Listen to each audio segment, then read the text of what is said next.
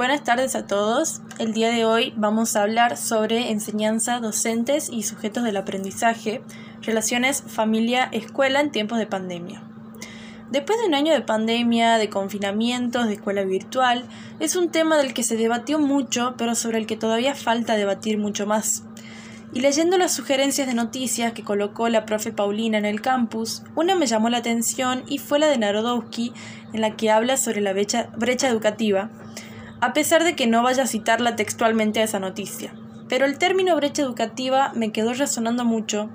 y pienso que una escuela que ya estaba en crisis se le agregó una crisis más y fue el hecho de no poder dar clases de la forma a la que hace décadas viene acostumbrada.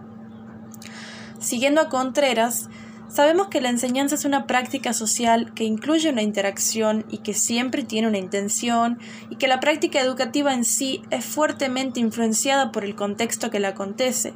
Y yo pienso en cómo el hecho de que los actores cambien en este hecho social eh, afecta eh, al pasar a tener a la señorita a través de una pantalla o de un audio de WhatsApp y cuando eso no se puede, no se da pasar de tener a señorita la mamá o al papá o a quien esté en la casa que pueda llevar ese papel y si no hay nadie en la casa, ese papel queda vacío.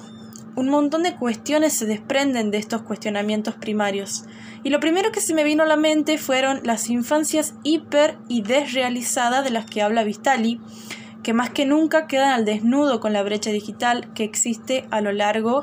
y a lo ancho del país entre todos los alumnos del sistema educativo.